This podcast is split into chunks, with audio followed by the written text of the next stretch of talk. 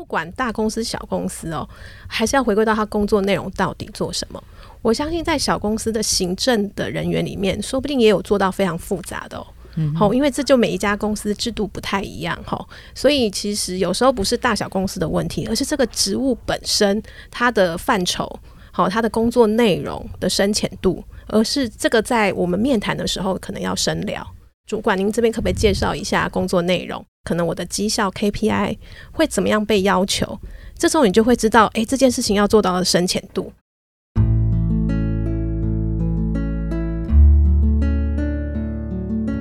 植牙诊所，帮你一生都精彩，从新鲜到退休。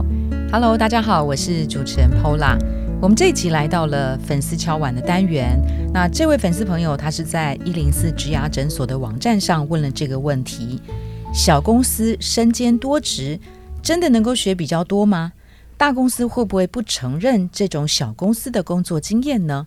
我们今天邀请到的来宾，他是一零四人力银行人力资源处的协理江景华 Sherry 来担任今天来宾。Hello，你好。Hello，大家好，我是 Sherry。我大概其实，在呃 HR 人力资源的职涯上，应该有十几二十多年了哈。哦。然后呃，目前呢，呃，除了在一零四担任人力资源处的协理，同时也是中华人力资源协会的理事，也有担任讲师。嗯。那目前也有职涯资商引导师的资格等等。的，哎，你说超过二十年的 HR 经验，那过去在一零四现在待多久？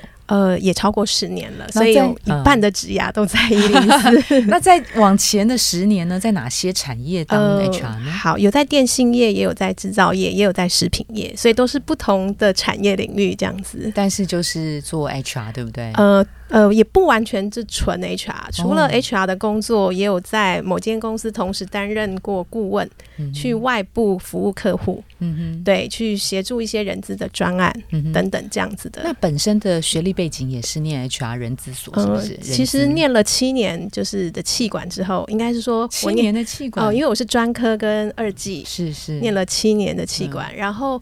再练两年的人资所，所以总共就是气管加人资的背景，这样子是一个非常资深的这个人资朋友哦。是哈，好，那今天跟这个呃 Sherry 跟我一起来聊的呢，是我们的客座主持人 Terry。Hello，你好。Hello，大家好，我是 Terry。好哦，这一题的题目啊，其实是 Terry 帮听众朋友们选的哈。那我现在来补充一下这位听众朋友他的背景。那问的朋友。呃，二十六到三十岁，主要是在纸制品的这个制造业做行政总务哈。Sherry 其实是 HR 朋友，其实所接触到的面向，当然也有 cover 到行政总务的这一块哈。那这位朋友他是在纸类的厂商哈，制造商做行政的工作，哎，这是他第一份工作哈。因为公司的编制比较小，所以呢，他会接触到蛮多的工作面向，呃，比较累。那他这个是笑称嘛，被凹了身兼数职，领一份薪水。不过他因为主要是想要多接触一些不同的工作，那也想探索一下，看看自己适合什么样的工作内容，也多累积一些经验。所以他就做了两年。哎，第一份工作以现在年轻伙伴来讲，两年算蛮长的，对不对？嗯，还不错。而且他咬牙做了两年，可见他有所坚持，就是知道自己要凹一下这样子。OK OK，好。那他因为觉得那个呃，在公司看起来啦，成长已经有限了。所以他终于下定决心要转职了。那因为在面试的时候，哇，发现了认清了一些事实。因为他觉得在小公司的作业流程，感觉跟大公司的要求不太一样。他虽然很骄傲的说：“我身兼数职”，可是好像每一个他都不精通。现在在公司会的，好像感觉不一定适用在大公司，也或者是说，从大公司的角度来看，我感觉我就是一个简易版的感觉。所以他在这个时候产生了一个疑惑。他想转职，应该继续在其他的小公司磨练，还是说要转往中小型、中大型，甚至是超大型的公司呢？这点 Sherry 怎么看呢？呃，其实我认为啊，如果他真的要转职哦，他不要设限只看某一种形态的这个公司，他可能小型的也投。中小型的也投，大型的也投，他都去尝试。是，那当然，如果你能够有机会找到相对比较大规模的公司，那因为他过往已经都是小公司的历练了，那当然我们可以优先朝这样子的大公司或中小型公司去选。所以我觉得他可以不要这么设限，说我一定只能找什么形态的公司。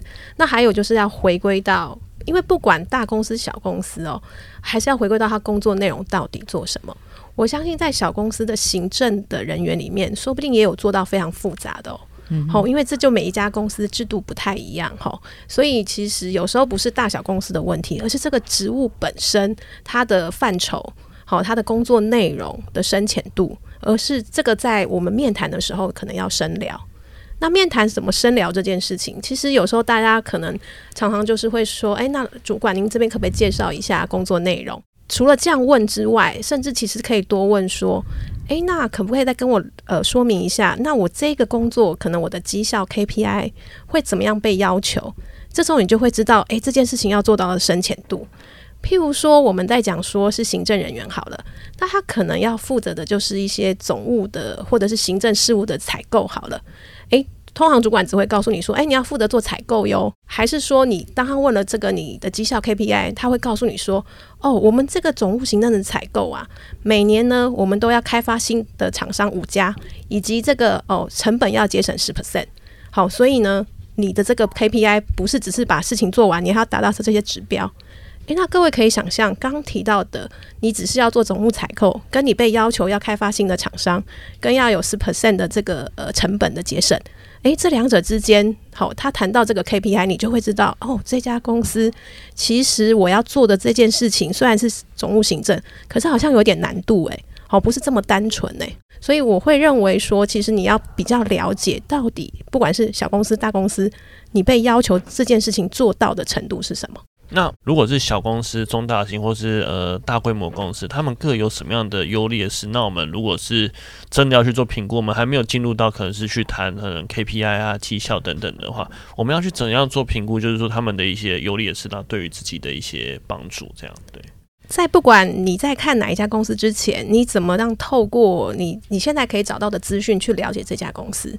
包含这家公司它的过去的一些经营的历史啊，或者它现有的产品啦，还有它公司的一些制度的资讯，因为这个都会影响这家公司哈提供给员工的，不管是工作内容、学习机会，甚至所谓的薪酬福利，所以你一定要先知彼嘛。好，我们所谓的知己知彼，你要先知彼，你要了解这家公司在这一些构面上面的资讯，这时候你就可以开始比较了。那其实会有一些小公司，我我讲我我以人资做训练的同事来看好了，我们用这样的一个职务当一个比例，他可能今天找的一个小公司，他其实是他是一个办训顾问公司，他人数一定少，可是他说不定办训的深度很深呐，因为他是一个培训的顾问公司。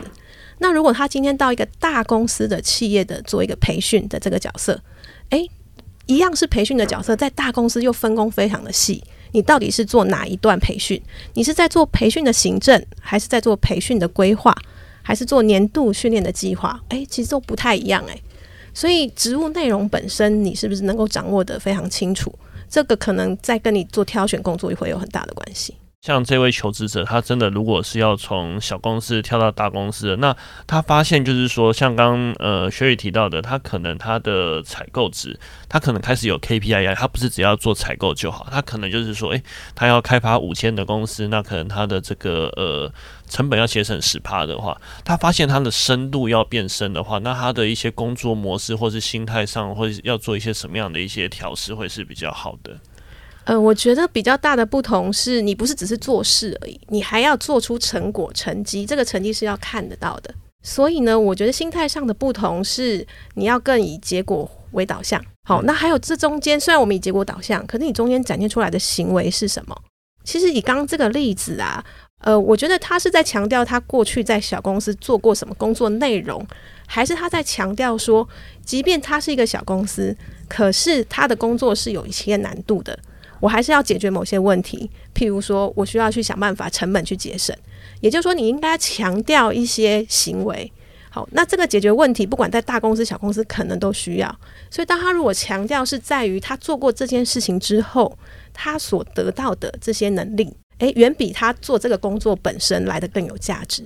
所以，如果他比较能够凸显这些的话，或许诶，他就不会在意他是一个小公司的总务行政了。刚 Sherry 其实讲的很好，就是公司规模不是唯一的考量啦。甚至我觉得，不管他要去哪里面试，他都要先有心理准备。他过去的这段时间到底为公司开发了多少新的供应商？就算对方没有要求，他其实也应该要自我盘点，他也应该要看说，公司请你买一个卫生纸，不是去哪个卖场或者网购定一下这个流程，而是说这个为我的公司带来多少的呃成本的下降？对对，价之后对他自己要先先有这个心理准备，不管你是去大公司小公司哈，你都要有这个盘点，你再去做转职这件事情。那还有就是，我们过去有一个数字，我们就发现国力顶大的学生台城青养教。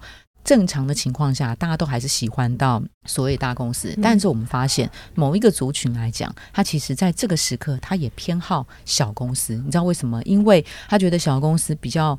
组织比较弹性，他不用在呃这么大规模的公司组织里面慢慢的去呃有一些爬呀爬呀，或是行政作业比较冗长呀，的公公婆婆一大堆哈，这里要请益，那里要请益的，对，这个就是当然也牵涉到他是哪一个呃职务的角色啦。如果是创新研发，或者是他想要找一找一些些被看见，也许在小规模的公司是有这样子的机会。好，好，那我们今天非常谢谢 Sherry，也非常谢谢 Terry 来担任今天的来宾。跟客座，谢谢谢谢，拜拜，谢谢拜拜，拜拜。如果您喜欢今天的内容，请给我们五颗星，并且留下好评。假如有更多的问题，欢迎到植牙诊所的网站来发问。特别想听什么主题，请点击节目资讯栏的链接投稿给我们。也邀请您订阅追踪，掌握最新的内容。我们下次见喽。